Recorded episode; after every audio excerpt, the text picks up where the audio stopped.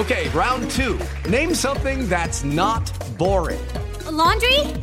Ooh, a book club. Computer solitaire, huh? Ah, oh, sorry, we were looking for Chumba Casino. That's right. ChumbaCasino.com has over 100 casino style games. Join today and play for free for your chance to redeem some serious prizes. ChumbaCasino.com. No purchase necessary. Full prohibited by law. 18 plus terms and conditions apply. See website for details. ¿Tú conoces la historia de ese pequeño ladrillo de plástico que se convirtió en el juguete del siglo?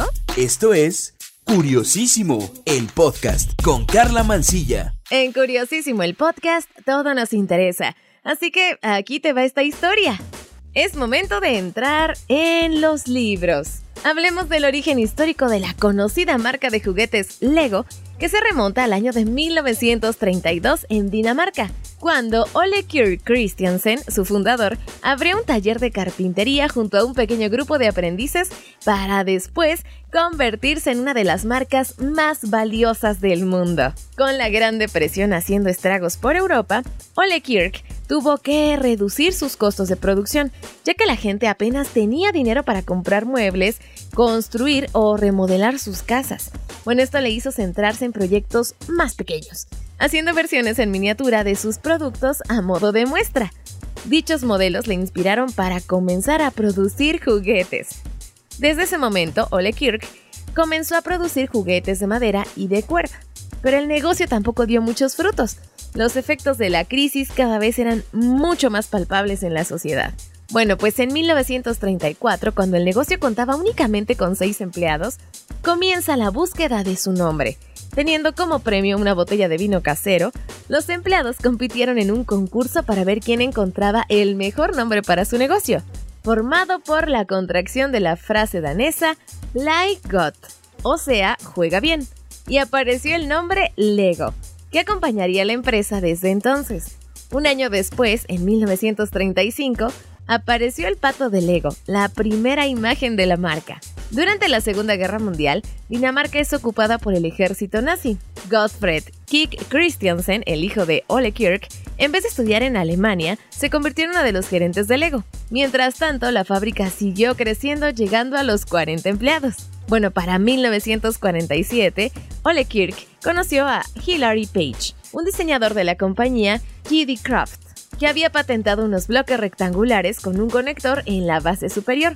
Bueno, pues estos bloques de madera podían ser encajados y desmontados con mucha facilidad, dando la libertad de hacer cualquier forma. Hasta 1949, casi todos los juguetes de Lego eran producidos en madera, pero Ole Kirk, tras conocer a un vendedor británico de máquinas de moldeado de plástico, apostó por el bloque hecho de plástico.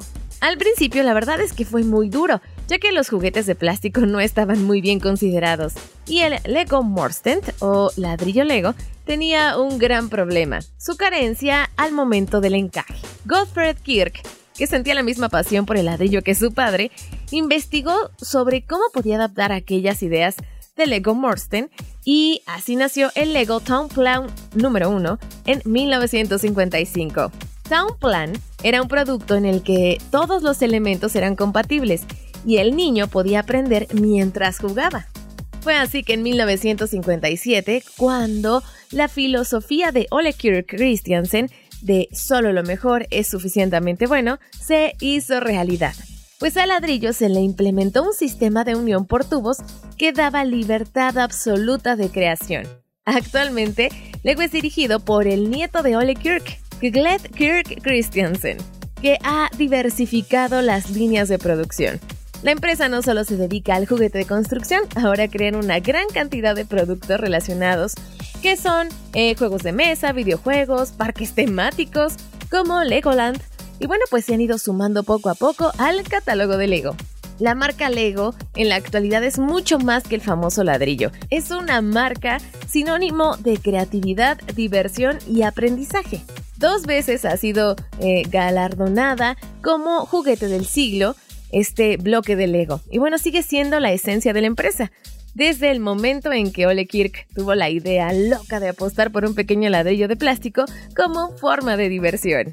Ahora te voy a dar algunos datos curiosos de la marca Lego. Te voy a contar sobre Legoland, que son los primeros parques de atracciones. El primero se inauguró en Billund, eh, pero después llegaron los parques de Inglaterra, Alemania, California, Florida y Malasia. Bueno, pues la marca Lego tiene aproximadamente 57 años que adoptó estas formas eh, como las conocemos ahora, por lo que generaciones y generaciones han disfrutado de uno de estos juegos que pues aún tienen cuerda para rato.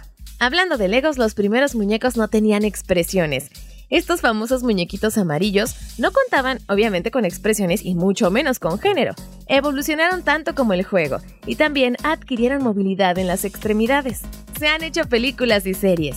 Los pequeños hombrecillos han llegado a la pequeña y gran pantalla corriendo sus propias aventuras y metiéndose en el papel de grandes héroes del cine o cotizadísimas series. Tampoco han quedado atrás en videojuegos, con protagonistas muy conocidos, Spider-Man, Hulk o Thor, y los nuevos superhéroes también han llegado a Lego. Resulta también que es la tercera empresa de juguetes del mundo. Más de 130 países pueden disfrutar de este juego. Por eso se trata del tercer fabricante de materiales de juego a nivel mundial. Aproximadamente 10.000 trabajadores lo hacen posible. Y bueno, Mattel sigue siendo la número uno. Esta empresa ha ganado un galardón importante eh, que se llama Juguete del Siglo y lo ha ganado dos veces. La sede sigue estando en Dinamarca, donde se fabrica el 90% de sus productos. Tienes que saber también que Google se inspiró en sus colores, el azul, rojo, amarillo y verde. Esto salió obviamente de los bloques de Lego, porque el ordenador que se usó para el proyecto Google estaba construido con estas piezas ha servido el Lego como fuente de inspiración, porque hay fotografías que han marcado épocas que también han sido protagonizadas por estos muñequitos amarillos. Otra curiosidad es que hay una casa que está hecha toda de Lego. Se construyó en el año 2009 con más de 3 millones de piezas y mil voluntarios. Eh, en este caso fue James May el principal constructor. Bueno, pues todos hemos intentado construir una torre con Legos, pero la más alta mide 35 metros y se construyó en Delaware, Estados Unidos, y se utilizaron más de medio millón de piezas para esta obra.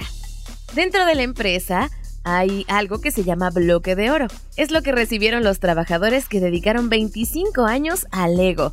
Un bloque de oro valorado en más de 14 mil dólares. Es un bastante bonito y decoroso emblema.